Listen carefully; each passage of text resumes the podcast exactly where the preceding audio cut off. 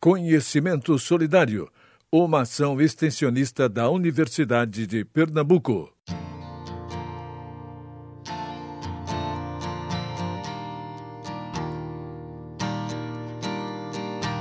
Essa é a série Saúde Ambiental durante a Pandemia. Eu sou Mariana Guinter, professora do Instituto de Ciências Biológicas da Universidade de Pernambuco e coordenadora do projeto de extensão UPE Mais Verde.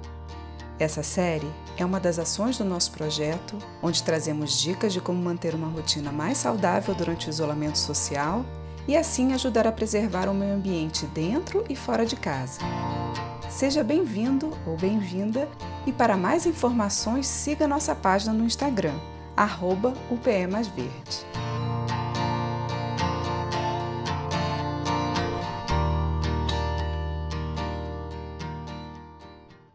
No episódio de hoje, que conta com a participação dos estudantes Nicolas Santos, Eduarda Lins e Alex de Souza, vamos falar sobre a importância das plantas medicinais e como é possível ter uma verdadeira farmácia viva em casa.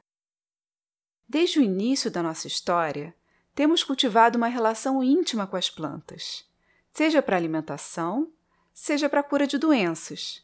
O Nicolas traz uma história que vai nos fazer viajar no tempo Olá pessoal, eu sou o Nicolas, graduando em Ciências Biológicas pela Universidade de Pernambuco e falarei sobre a utilização de plantas medicinais no decorrer da história da humanidade. Para uma verdadeira imersão, se imagine em um passado remoto. Você depende única e exclusivamente da natureza para sua sobrevivência. O que você faria se adoecesse? Hoje, podemos ir ao médico. Nosso médico nos avaliará e fará prescrição de alguns remédios que podem ser comprados em farmácias mas o que faríamos em um período anterior à existência dos médicos e farmácias? Essa pergunta nos guiará em nossa volta no tempo, ao passo que nos ajudará a entendermos melhor o papel da natureza na nossa saúde, seja no passado ou presente. A utilização de recursos ou produtos naturais, especialmente da flora, caminha lado a lado com a história da humanidade. O costume de utilizar vegetais não somente para suprir as necessidades nutricionais, mas também curar-se, partiram de casualidades, tentativas e observações que nada mais são do que os fatores que constituem o conhecimento empírico. Esses costumes eram perpetuados ao longo das gerações através da fala, e quando consideramos apenas o tratamento de doenças, algumas plantas eram consideradas a única saída para a cura. O homem primitivo estava intimamente conectado com a natureza, e essa mesma conexão o fazia sobreviver. A religião também configurou um importante fator para o emprego de plantas medicinais pelos povos antigos.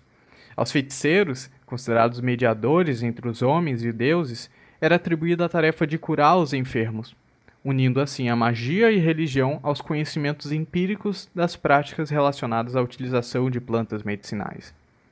Não há consenso entre os historiadores acerca do início da utilização de plantas medicinais pelos povos ou civilizações. Existem registros que datam de mais de 2500 anos antes de Cristo. As civilizações egípcias foram uma das mais prósperas da época, sendo seu desenvolvimento associado principalmente à sua localização geográfica, que era às margens do rio Nilo. De forma intermitente, o volume do rio aumentava e diminuía, fazendo com que existissem momentos em que eram expostas porções de terra extremamente férteis, sendo assim utilizadas para o plantio de plantas voltadas não só para o consumo, mas também para fins terapêuticos. O manuscrito egípcio de 1500 anos antes de Cristo, chamado Papiro de Ebers, continha mais de 800 prescrições, algumas dessas utilizadas até hoje, como a mamona, espécies de menta e alecrim, ambas para problemas relacionados à má digestão. Um dos registros mais antigos sobre a utilização de plantas medicinais data de aproximadamente 2800 anos antes de Cristo. Esse registro, escrito pelo herborista chinês Shen Nung, descreve mais de 300 ervas medicinais e venenos utilizados com base na religião taoísta de Panqui, considerado o deus da criação. Avançando um pouco mais em nossa linha do tempo, temos as chamadas civilizações clássicas, que incluiu os gregos e os romanos. A organização sistemática das ervas medicinais foi sendo desenvolvida. Dioscórides, um médico do exército romano, escreveu uma obra chamada Matéria Médica, onde estava documentada a origem, características e usos em terapêuticas de mais de 500 drogas vegetais, testadas e de eficiências comprovadas a partir do acompanhamento dos soldados que adoecessem ou se ferissem em combate. Por mais de 1500 anos, durante o período greco-romano e na Idade Média, matéria médica foi considerada um dos livros base para a medicina. A relação entre substâncias ou componentes vegetais e espécies específicas e a melhora clínica de doentes é acreditada a Paracelso. Esse médico e físico suíço, no início do século XVI, já compreendia que uma planta possui substâncias ou componentes ativos que poderiam ser extraídas a partir de métodos químicos. Isso soa como princípio ativo, na verdade. Podemos ainda verificar a influência da herança cultural africana na medicina popular brasileira, em virtude da vinda dos africanos para o Brasil durante o extenso tráfico de escravos que teve início no século XVI. Durante os três séculos de escravidão, o povo africano trouxe consigo um sistema de classificação botânico da África, ao passo que introduziram plantas nativas brasileiras em sua cultura. De modo geral, a medicina popular brasileira é influenciada por povos imigrantes europeus e africanos, bem como os povos indígenas nativos. Entretanto, podemos dizer que esse conhecimento popular ele é desenvolvido por grupamentos culturais que ainda convivem intimamente com a natureza. No século XIX, o empirismo da alquimia foi suplantado pela química experimental, que era capaz de sintetizar componentes ou substâncias químicas esse foi um dos marcos para a revolução tecnológica e impulsionou a produção dos mais variados medicamentos, e à medida que foram sendo aperfeiçoadas as técnicas científicas que permitissem a obtenção de derivados vegetais mais puros e concentrados, os médicos começaram a priorizar as drogas sintéticas. No entanto, o importante papel da fitoterapia tem sido novamente levantado. O crescente interesse pela utilização de plantas medicinais como auxílio nos cuidados primários da saúde é um complemento terapêutico compatível com a medicina que chamamos de medicina convencional. Para isso, não somente devemos considerar o conhecimento cultural das espécies vegetais que pretendemos implementar em um sistema de saúde, como também investir em desenvolvimento científico, que a partir de uma experimentação clínica e testes farmacológicos comprovará a real eficácia da espécie vegetal que estamos analisando. Muito legal essa história, né? E assim nós percebemos o quanto a ciência e o conhecimento tradicional caminham juntos, e como nós, cientistas, precisamos muito dos saberes ancestrais para conseguir desenvolver novos medicamentos e vacinas. Mas todas as plantas têm propriedades medicinais? É muito importante sabermos identificar corretamente a planta, conhecer suas propriedades e saber em que quantidades podemos utilizar. O que pode nos curar também pode nos matar. Por isso é preciso ter muito cuidado e muito conhecimento. A Eduarda vai nos explicar melhor o que faz uma planta ter propriedades medicinais e vai trazer alguns exemplos de plantas medicinais que usamos normalmente no nosso dia a dia. Olá, pessoal! Eu sou Eduarda Lins, estudante do curso de graduação em Ciências Biológicas da UPE, e falarei sobre o que faz uma planta ter propriedades medicinais. Mas para isso, precisamos entender antes do que se trata o metabolismo vegetal.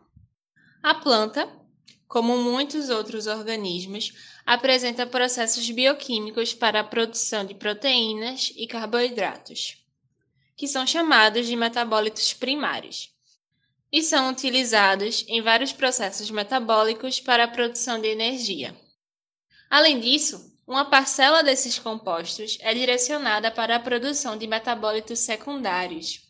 Esses compostos recebem essa nomenclatura por serem derivados do metabolismo primário e apresentarem funções que os diferem. Nesse sentido, os compostos provenientes do metabolismo secundário podem ser acumulados em todas as partes do vegetal e apresentam várias funções para a planta como, por exemplo, a proteção contra raios ultravioleta, proteção contra patógenos, atração ou depleção de insetos e até mesmo para a comunicação de uma planta para outra. Muito interessante, não é? Essa grande variedade de compostos pode ser dividida em três grupos: os compostos fenólicos, terpênicos e nitrogenados. Como dito anteriormente, as funções dos metabólitos secundários estão muito relacionadas com a sobrevivência da planta. Por outro lado, para os seres humanos, esses compostos desempenham outras funções de importância, que vão desde a indústria de alimentos às indústrias de perfumaria e farmacêutica. Com enfoque nas propriedades terapêuticas, nós trouxemos exemplos de algumas espécies que, além de serem conhecidas pelas suas propriedades, são de fácil cultivo. A começar com um bulbo muito utilizado na culinária, o alho. Conhecido cientificamente como alho sativum, é conhecido pelo seu sabor marcante na culinária. No entanto, suas características vão muito além disso. O alho é rico em compostos do metabolismo secundário, que estão relacionados com o aroma e algumas das propriedades medicinais verificadas para esse caule.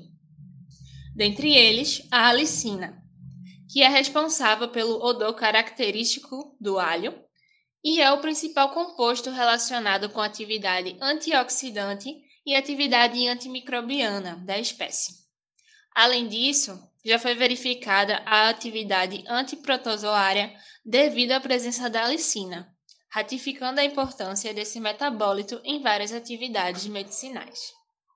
Estudos recentes observaram que, além das ações medicinais mencionadas, os extratos feitos com alho apresentaram atividade antidiabética pela ativação da secreção da insulina e aumento da sensibilidade celular a esse hormônio. Isso demonstra a importância desse vegetal para além da culinária tradicional. Outra espécie bastante utilizada na culinária e também no preparo de chás é o gengibre. Apesar das folhas também acumularem altas concentrações de metabólitos secundários, a parte mais utilizada dessa planta na culinária e medicina popular é o seu rizoma, que concentra compostos fenólicos, flavonoides e óleos essenciais, que são moléculas que apresentam uma maior volatilidade.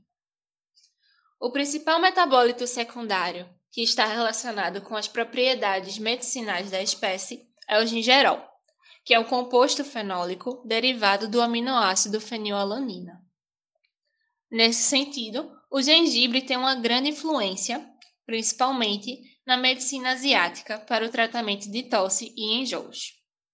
Além disso, na melhoria da sensação de bem-estar e aumento na circulação sanguínea, Adicionalmente, estudos científicos verificaram que extratos de gengibre possuem ação antimicrobiana contra fungos e bactérias. Tal ação está principalmente relacionada com a presença de óleos essenciais, assim como atividade antioxidante. Outra espécie que concentra muitos óleos essenciais de importância para a indústria farmacêutica e alimentícia é a hortelã, que é largamente distribuída em regiões temperadas, podendo ser facilmente cultivada em regiões tropicais. E é muito utilizada no preparo de chás e infusões. Os benefícios da ingestão de produtos feitos à base da hortelã diferem um pouco das plantas que foram citadas anteriormente.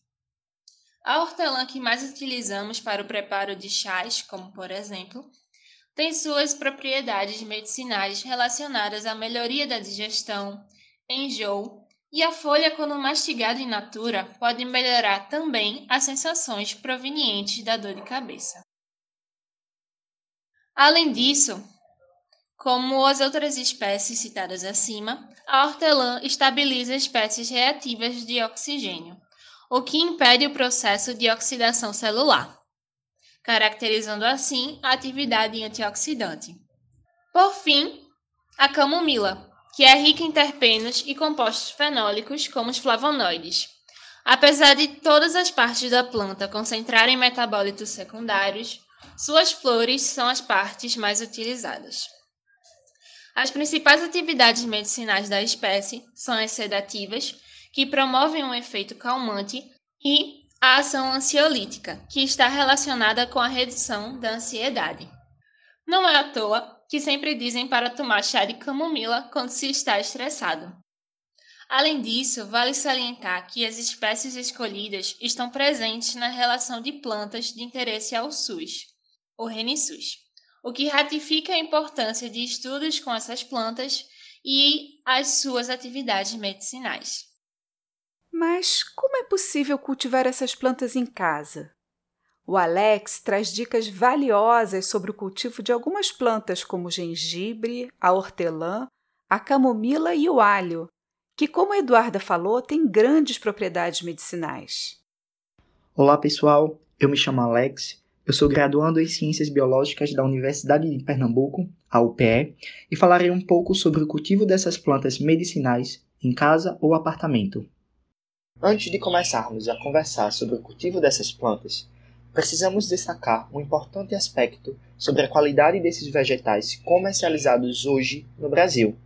Alguns problemas, como o teor do princípio ativo menor do que o esperado, a presença de partículas estranhas e a presença de resíduos agroquímicos fazem com que a comercialização desses fármacos seja um problema. Então, escuta o que nós vamos falar como solução para vocês. Você cultivando essas plantas em vasos, varandas, jardineiras, jardins e quintais, desde que feito com critérios e cuidados, você vai evitar esses problemas citados e contribuir com o aumento da qualidade do material produzido. Mas vocês sabem que coisas boas não são tão simples assim de se fazer. A gente precisa caprichar. Porque para o cultivo dessas espécies, de maneira geral, recomenda-se a adoção de princípios e técnicas agroecológicas no cultivo dessas plantas. Sabendo que não é somente pegar a semente e jogar na terra. A gente precisa saber qual solo aquela semente ela é propícia a crescer, quais as fontes orgânicas existem naquele solo, o ambiente, se ela precisa de muita ou pouca incidência de luz. Ou seja, todas essas etapas precisam ser seguidas para que você tenha um sucesso no seu plantio. Algumas dessas técnicas agroecológicas são o cultivo mínimo do solo, adubação com fontes orgânicas, o uso de cobertura morta. Essas técnicas vão favorecer a conservação do solo e o crescimento ideal para sua planta. Então, pega aí uma caneta, lápis, pedaço de papel, caderno, o que você encontrar, mas não deixa de anotar as instruções que eu vou falar agora.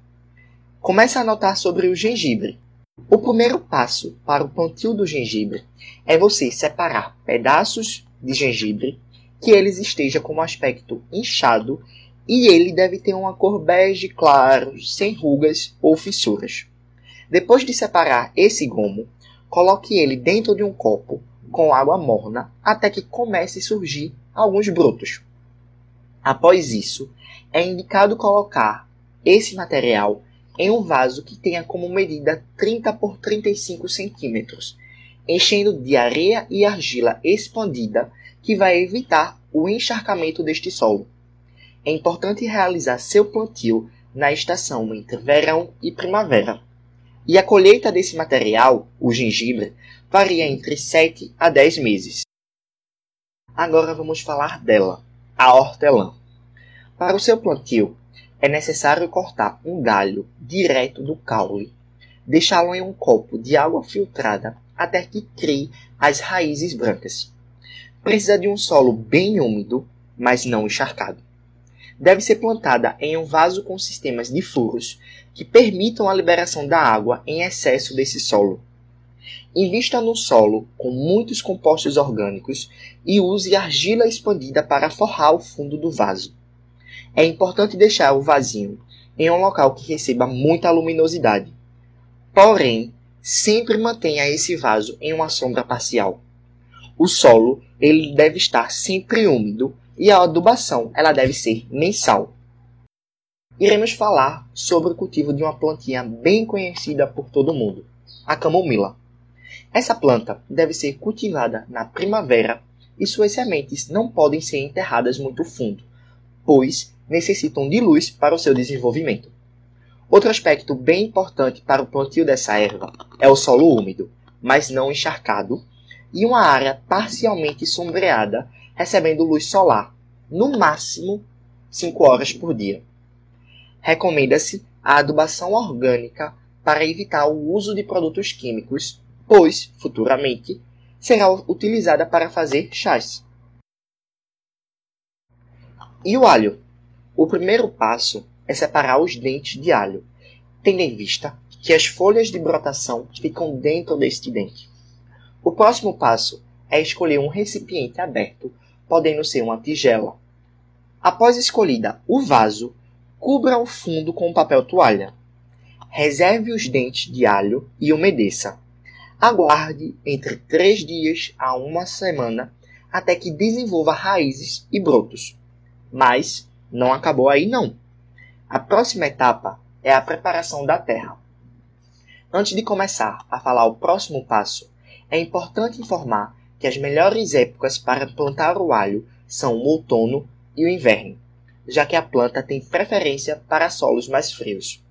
A terra deve ser bem drenada, sem excesso de água e rica em matéria orgânica. O plantio dessa hortaliça pode ser feito em um vaso, plantado o dente e as raízes em uma profundidade de 3 a 5 centímetros. Uma dica importantíssima nessa fase é deixar o solo úmido, mas nunca encharcado, para que as mudinhas se desenvolvam. Não podemos esquecer de um detalhe que vai permitir o seu crescimento: colocar em um local que receba luz solar por algumas horas durante o dia. E aí, gostou dessas dicas? Em breve traremos mais. A série Saúde Ambiental durante a Pandemia é uma iniciativa do projeto de extensão UPE Mais Verde. Para mais informações, siga nossa página no Instagram, UPE Mais Verde. Até a próxima!